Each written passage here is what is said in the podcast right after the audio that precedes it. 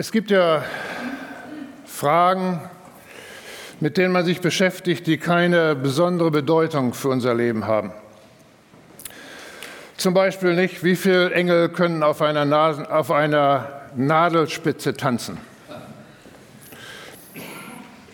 Ist philosophisch vielleicht interessant, vielleicht sogar theologisch interessant, aber für unser Leben hat das überhaupt keine Auswirkung. Es gibt aber andere Fragen, die sehr große Auswirkungen haben auf unser Leben. Und zwar wären das zwei Fragen, mit denen wir uns heute Morgen ein wenig beschäftigen sollen. Und ähm, wie gesagt, es ist nichts Neues, aber vielleicht das, was uns wieder neu wichtig werden soll. Zwei Fragen. Wer bin ich? Wenn man schon mal versucht, wenn ihr ein bisschen drüber nachdenkt, wie würdet ihr denn diese Frage beantworten? Wer bin ich? Eben als Jürgen mich versucht hat vorzustellen, ging es darum, um, oder ist die Frage beantwortet worden damit, was man tut, was man geleistet hat.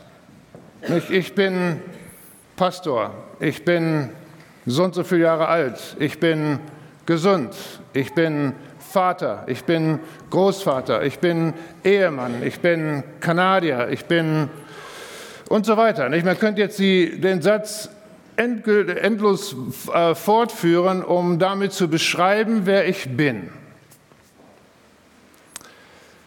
Wer bin ich? Und dann spielt es auch eine Rolle, welchen Titel man hat, welche Funktion man in der Gesellschaft hat, nicht, wie man sich kleidet, wo man wohnt, welches Auto man fährt. All diese Dinge haben damit zu tun, wer ich bin.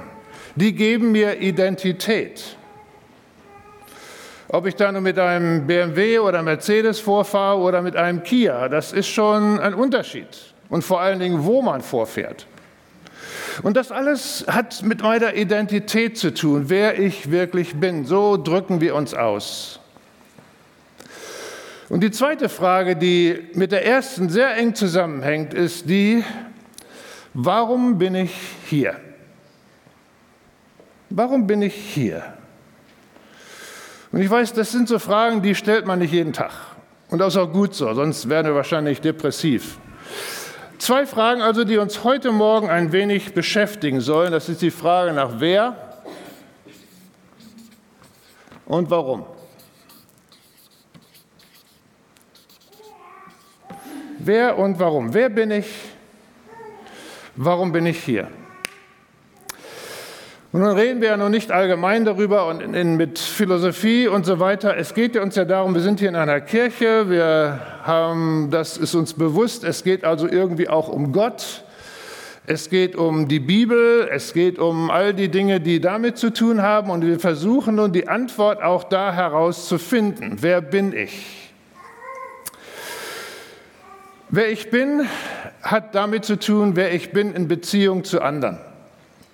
Wenn ich irgendwo auf einer Insel leben würde, ganz alleine für mich selbst, ist die Frage nicht so bedeutungsvoll. Aber in Gemeinschaft wird die Frage doch sehr bedeutungsvoll. Wer bin ich? Wie empfinde ich mich?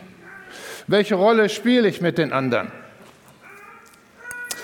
Ich möchte mal mit euch heute Morgen euch dazu auffordern, mal, schon mal damit anzufangen, darüber nachzudenken, wer ihr heute Morgen wart, als ihr gerade so eure Augen aufgeschlagen habt die Haare nicht gekämmt, Mundgeruch, noch nicht in die Markenjeans reingeschlüpft, äh, noch keinen Kaffee getrunken, noch nicht ins Auto gestiegen und irgendwo hingefahren. Ihr wart noch im Bett. Ihr wart so, wie euch nur ganz wenige sehen, wenn überhaupt. Wie auch nur ganz wenige euch erleben, wenn überhaupt. Wer bin ich? Ihr habt noch nichts geleistet, nichts getan, nichts bewegt, keine Entscheidung getroffen. Ihr wart einfach nur im Bett, habt geschlafen und steht auf. Wer bin ich? Nun, wir kommen noch darauf und nochmal darauf zurück. Wer bin ich? Es hat in unserem Verständnis als Nachfolger Jesu etwas damit zu tun, dass wir einen Vater haben. Gott wird in der Bibel oft als Vater bezeichnet. Jesus redet Gott als Vater an.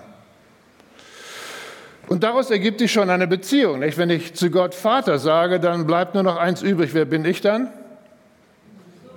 Sohn, Tochter.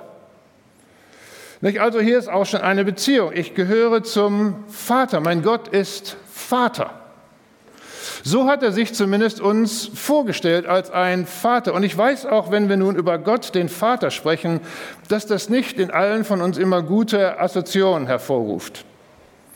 Weil wir manchmal Väter nicht so erlebt haben, nicht warm erlebt haben, nicht erlebt haben, dass sie uns Liebe geben, vielleicht eher als kühl und distanziert oder vielleicht sogar ganz negative Empfindungen hatten, wenn wir den Namen Vater hören. Und das ist mir bewusst und das tut mir auch leid, wenn das so ist. Aber doch gibt es ja ein Ideal, nicht, dass wir uns alle vorstellen, wie so ein Vater sein sollte. Und der Vater der Bibel stellt sich uns ja vor. In verschiedenen Berichten in der Bibel stellt er sich vor, wer er ist. Und dieser Vater stellt sich vor als jemand, der mit uns in Beziehung stehen will der nicht da oben alleine lebt, nicht wo immer oben ist und ob er wirklich da oben ist, er ist ja auch unter uns, aber so stellen wir uns das ja vor. Er ist ein Gott, der in Beziehung tritt. Und davon fängt die Bibel schon ganz am Anfang an, dass Gott schafft, die Erde schafft, Menschen schafft und dann mit diesen Menschen in Beziehung tritt. Und das Menschsein davon auch bestimmt wird. Wir sind geschaffen von Gott. Vater ist in dem Sinne auch derjenige, der uns gemacht hat. Und ich bin sein Werk, sein Geschöpf. Aber da ist noch viel mehr drin. Und heute Morgen haben wir leider nicht die Zeit, nicht? Jürgen hat mir schon gesagt, man hat wenig Zeit heute Morgen, also wir werden das kurz fassen. Da lässt sich viel drüber sagen. Aber es geht nun darum, dass man sich nun auch fragen muss, dass ich sein Kind bin. Woher weiß ich das denn? Das kann doch jeder sagen, nicht, dass man ein Kind des Vaters ist. Gibt es da irgendetwas, das mir Gewissheit verschaffen kann, dass das wirklich meine Beziehung ist? Und da gibt es im Alten und im Neuen Testament so etwas, was wir mit Bund bezeichnen. Bund.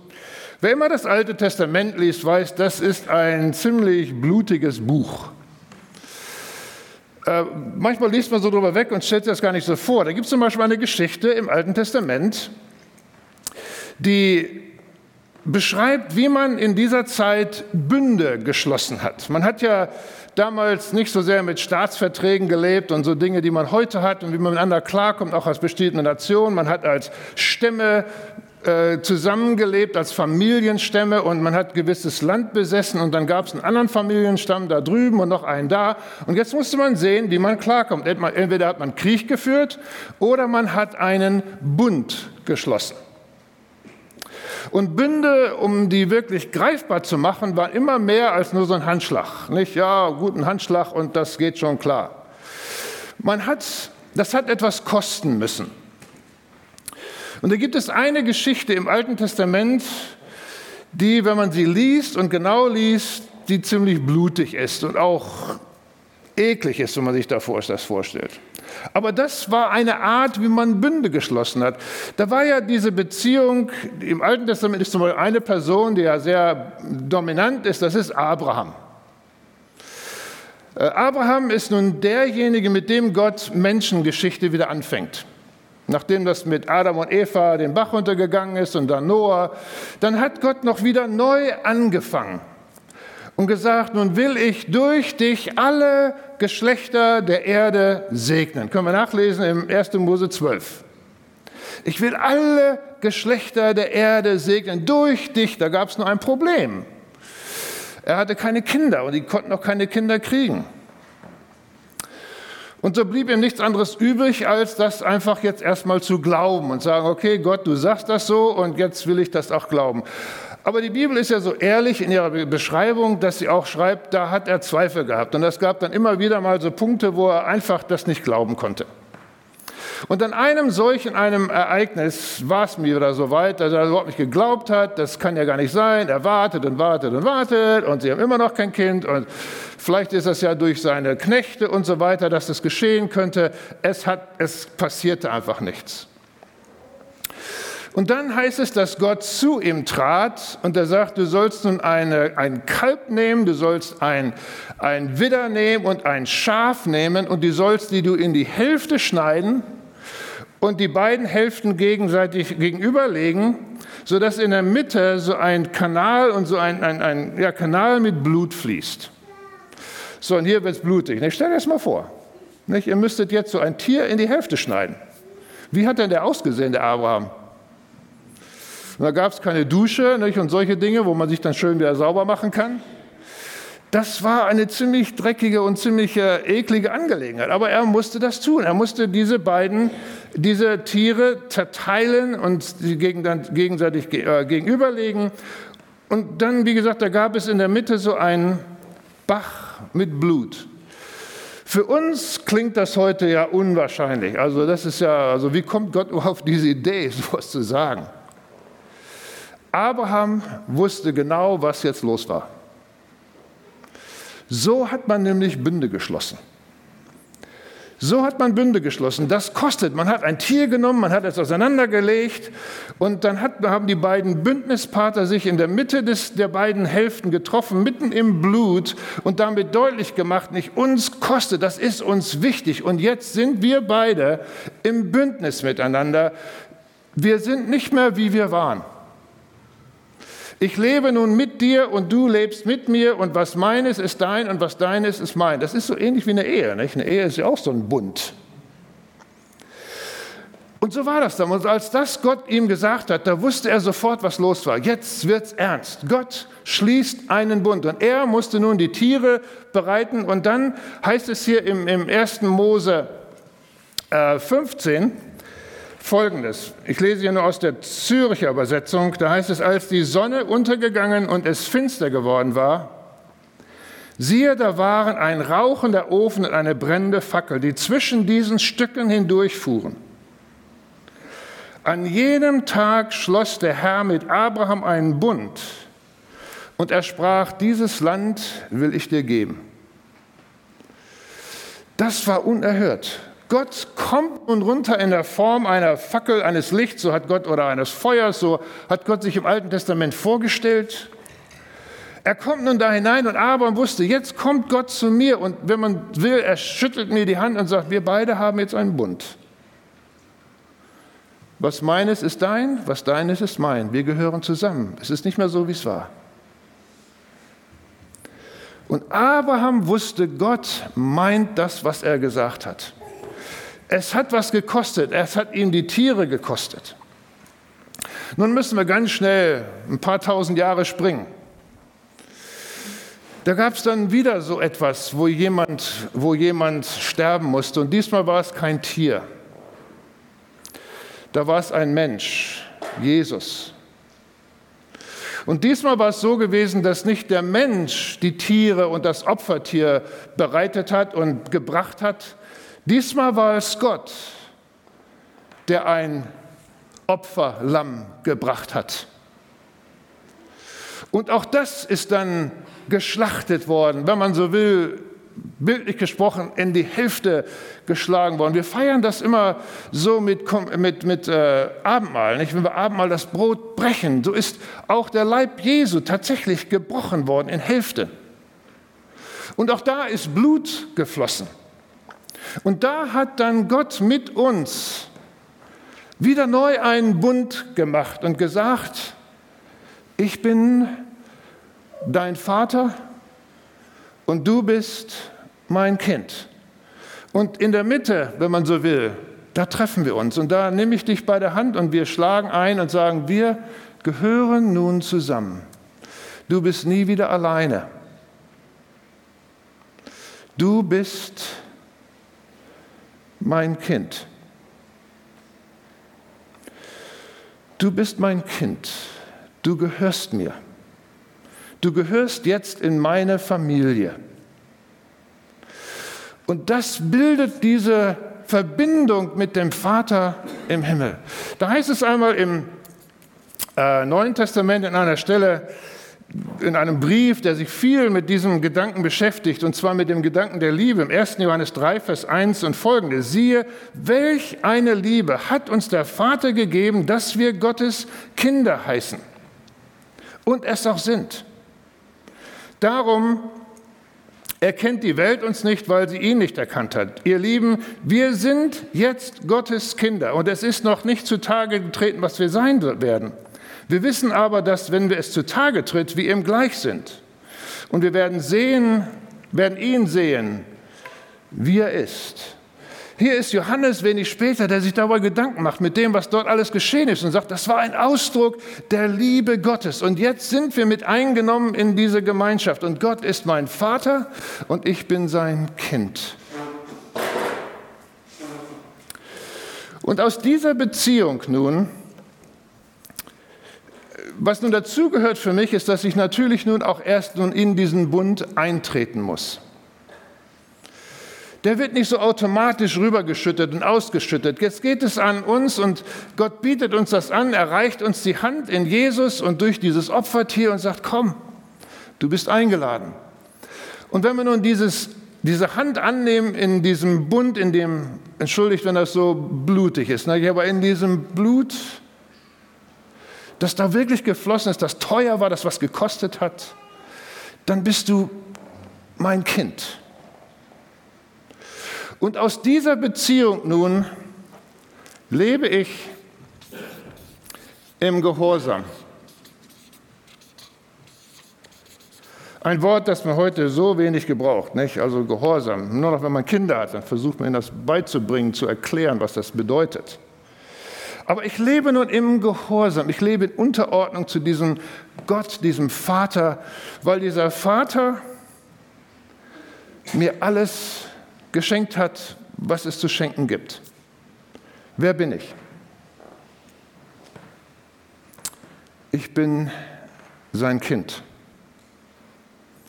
Heute Morgen, als ich die Augen aufgeschlagen habe und noch im Bett lag, nichts getan habe, nichts geleistet habe, nichts produziert habe, da war ich sein Kind. Und ich stelle mir das oft so vor, dass der Vater dann kommt und sagt, guten Morgen, schön, dass du wach bist. Mir wird das jetzt deutlich durch Enkelkinder. Unser Älster ist zwei Jahre alt und wenn die dann rüberkommen, das kommt dann manchmal überraschend vor, wenn unsere Tochter dann da vorbeifährt, dann kommt sie mal eben vorbei. Egal, was ich gerade mache, ich lasse alles stehen und liegen und dann geht es erstmal zur Tür und dann wird er in den Arm genommen und dann wird er gedrückt und man freut sich. Bennett hat nichts geleistet. Er hat nichts getan. Er hat nichts getan, um meine Liebe zu verdienen oder irgendwas. Er war einfach nur da. Und ich denke oft, wenn ich das tun kann, wie viel mehr wird das mein Vater im Himmel tun? Der mir entgegenrennt und sagt, ach, du bist da, herrlich, gut dich zu sehen. Wisst aber, was meistens passiert in unserem Leben als Nachfolger Jesu, dass wir nun das hier umkehren. Durch Gehorsam versuchen wir, unsere Kindschaft zu verdienen. Das nennt man Gesetzlichkeit. Da versuchen wir nun so gut wie so möglich zu sein. Umso besser wir sind, desto mehr liebt mich mein Vater.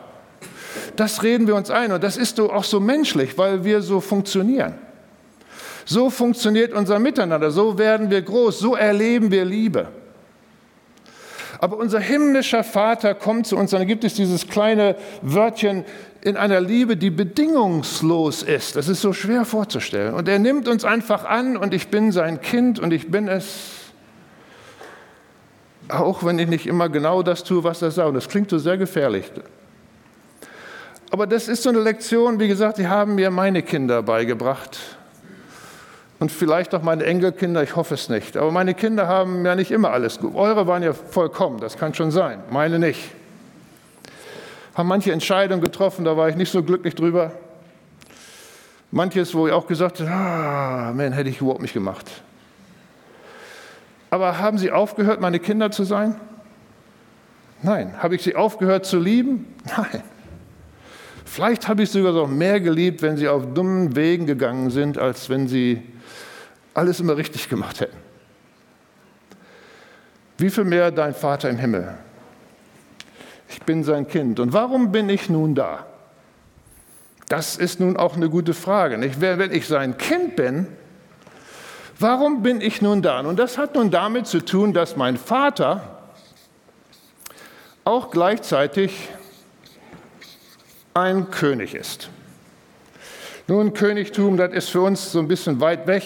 Für mich als Kanadier ist das sehr nah. Ich bin jetzt unlängst Kanadier geworden und ich musste lernen, dass Kanada eine Monarchie ist. Ist mir nicht bewusst gewesen. Aber wir sind eine Monarchie. Wir gehören zum englischen Königshaus. Und deshalb sind auch die, äh, die News, nicht, also die Nachrichten, auch immer voll mit dem Königshaus und jetzt mit dem Prinz Harry und der Meghan und was immer da passiert und dass die heiraten wollen. Ich weiß nicht, ob das in Deutschland auch so aktuell ist, aber da wird ja, das ist ja wird alles auseinandergepflückt. Also wir sind, wir haben einen König. Und Jesus und der Vater, unser Vater ist noch nicht so ein König, auch wenn das, ich will es auch das nicht negativ nicht, wie die Königin Elisabeth, die im Grunde ja nicht keine Macht hat, nur repräsentiert. Er ist nun ein König, der wirklich Macht hat, der ein Reich hat, der in einem Reich auch lebt, der ein Reich hat, der ein Herrschaftsgebiet hat und indem er souverän regiert. Er hat alle Macht. Ein Reich ist ja da, wo das, was ich will, getan wird. So haben wir zum Beispiel alle ein Reich. Irgendein Bereich unseres Lebens, da geschieht das, was ich will. Vielleicht nicht so oft, aber es ist so. Nicht? Wenn du ein Chef bist auf der Firma, ist dein Reich nicht deine äh, Mitarbeiter, die tun sollen, was du sagst. Das ist dein Reich dein Herrschaftsgebiet. Und unser Vater im Himmel hat ein Herrschaftsgebiet, über das er regiert. Wir nennen das das Königreich Gottes. Und die erste Predigt, die Jesus gehalten hat, als er hier auf der Erde gelebt hat, ging genau auf dieses Thema zurück. Tut Buße, glaubt an die gute Nachricht, denn das Reich Gottes ist jetzt hier. Es ist hier, ihr könnt nun mit hinein in die Herrschaft Gottes. Und wenn man das Leben Jesu liest, dann muss man das unter diesem Aspekt verstehen. Seine Wunder, seine Reden, dass er praktisch demonstriert hat, wie das aussieht, wie das Reich aussieht, wo Gott regiert. Wie sieht das aus? Da gibt es keine Krankheit, da gibt es kein Leiden, da gibt es keine Schuld, weil die vergeben ist, da gibt es kein Sterben. Im Reich Gottes ist das überwunden. Der König hat die Macht, das zu überwinden. Und als Jesus hier auf dieser Erde gelebt hat, hat er das demonstriert. Das ist Gottes Königreich. Wo Gott regiert, ist eine neue Welt. Und das Königreich ist hier. Und du brauchst dir nichts zu verdienen, um da reinzukommen. Alles, was es braucht, dass du sein Kind bist. Das alles. Wenn du sein Kind bist und den Bund verstanden hast und gesagt hast, ja Gott, ich will, dann gehörst du auch in dieses Reich und er ist dein König und du lebst in dieser neuen Welt. Und ich lebe nun hier auf dieser Welt mit der Absicht, dass ich nun mitarbeite an dem, was Gott tut. Ich darf mitarbeiten an dem. Er nimmt mich mit hinein. Ich repräsentiere ihn. Ich bin nun sein Kind. Und das hat nun hier damit zu tun mit, auch ein Wort, das wir oft nicht so gebrauchen, Autorität. Autorität, das gibt mir Autorität. Nicht, wenn ich Macht habe, fragt man ja, wer gibt dir denn die Macht? Das hat mit Autorität zu tun. Manchmal mein Titel, meine Position gibt mir Macht. Hier in diesem Zusammenhang hat das alles miteinander zu tun. Meine Autorität kommt vom Gehorsam. dass ich ihm, dass ich tue, was er sagt, dass ich höre auf das, was er sagt und das nun auch tue. Damit habe ich auch Autorität und repräsentiere meinen Vater im Himmel. Warum bin ich hier? Ich bin ein Kind des Vaters im Himmel. Unendlich geliebt. Ich brauche nicht die Bestätigung zu suchen bei anderen Menschen. Ob die mich lieben oder nicht lieben, ist zweitrangig. Und das hört sich jetzt so leicht an, aber das ist wirklich eine Wahrheit. Da brauche ich mir nicht so viel Kraft vergeuden, um andere Menschen nicht, um mich ihnen zu erweisen als jemand, der sie lieben sollen. Sondern ich kann darin ruhen, dass wenn meine Augen aufschlage am Morgen, da kann ich sagen, mein Vater, du hast mich lieb, so wie ich bin, ohne Leistung, ohne Arbeit und ohne was ich getan habe. Du sagst einfach wunderbar, du bist da heute Morgen, herrlich. Und dann, wenn ich aufstehe, dann gehe ich hinein in diese Welt, wo Gott auch König ist, lebe in dem Wissen, dass er auch derjenige ist, der sich um sein Leben kümmert. Und wir haben heute Morgen nicht so viel Zeit. Nicht? Da gibt es ganze Abschnitte in der Bibel, die das beschreiben, wie das aussieht. Nicht, dass man sich keine Sorgen machen muss. Nicht, dass das Leben uns nicht vergrämen muss, sondern Jesus sagt, trachtet zuerst nach meinem Reich und ich kümmere mich um euch. Das, seid nur damit beschäftigt, das, was Gott tut. Und ich werde mich um euch kümmern. Das ist ein guter Vater. Ein Vater, der nicht nur distanziert, der mit drin ist mit dem, was wir tun und sich dann auch um uns kümmert. Solange wir unterwegs sind, auch für ihn. Und du und ich, wenn wir nun Kinder des Vaters sind, sind wir Repräsentanten des Königs. Und das bist du dann, wo immer du bist. Auf deinem Arbeitsbereich, zu Hause, wenn du mit der S-Bahn fährst, im Auto. Überall bin ich ein Königskind, das Gottes Sache repräsentiert. Und mein Vater im Himmel ist nun nicht ein Vater, der nichts tut und wartet, bis ich was tue, der ist sogar aktiv. Der ist vor mir schon aktiv. Und ich gehe durch dieses Leben in einer Weise, dass dieses Leben für mich schon vorbereitet ist. Da gibt es auch wieder Texte. Wir haben Bibeltext übersprungen heute Morgen, weil ich die Zeit nicht dazu habe, aber es gibt einen Bibeltext, der ganz wichtig ist. Da sagt es hier folgendes, Epheser 2, 8 bis 10. Denn durch Gnade seid ihr gerettet worden, aufgrund des Glaubens. Und zwar nicht aus euch selbst, nein, Gottes Gabe ist es, nicht durch eigenes Tun, damit sich nicht jemand rühmen kann. Da geht es hier darum, nicht? Nicht durch Gehorsam, nicht durch mehr tun. Wir sind Gottes Kinder, weil er einen Bund geschlossen hat, er uns angenommen hat, hat alles bezahlt, hat uns aufgenommen. Das nennt die Bibel Gnade. Und dann heißt es weiter, denn sein Gebilde sind wir. Geschaffen in Jesus Christus zu einem Leben voller guter Taten, die Gott schon bereitgestellt hat. Das ist nun dein und mein Leben als Königskind. Du gehst in diese Welt hinein, die vorbereitet ist. Da heißt es dann oft, die Augen auftun, morgens mit dem Vater reden und sagen, Vater, was, wo bist du heute aktiv? Hilf mir das zu sehen. Und dann geht man hinein in diesen Tag, in seinen Beruf, in seinen Alltag und man hat die Augen und Ohren offen und sieht, was Gott tut wo er mich hineinnimmt in seine Arbeit, wo Menschen sind, die mich brauchen, wo ich was sagen kann, wo ich Gottes Liebe zeigen kann, wo ich etwas von meinem König mitteilen kann. Ich lebe also in dieser Welt als jemand, der den Vater repräsentiert, den Menschen gegenüber, die von ihm nichts wissen, die noch nie gehört haben, dass es diesen Vater gibt. Das ist unsere Berufung. Und das bin ich dann auch als Pastor, als Hausfrau, als Ingenieur, als Boss, als Arzt, wer immer, was immer ich bin. Ich bin zunächst und zuerst immer ein Kind, das den himmlischen Vater vertritt. Mit all den anderen Dingen, die man nun auch ist. Aber dort tue ich das ganz praktisch, was Gott von mir will, dass ich auch mein Leben erfülle. Und das ist ein volles Leben, interessantes Leben.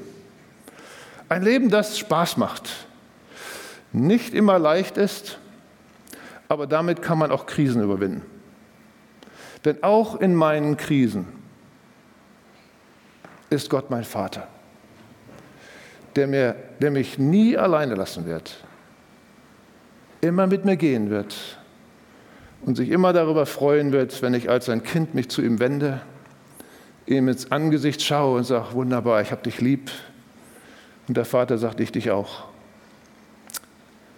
Damit können wir leben. Kannst du?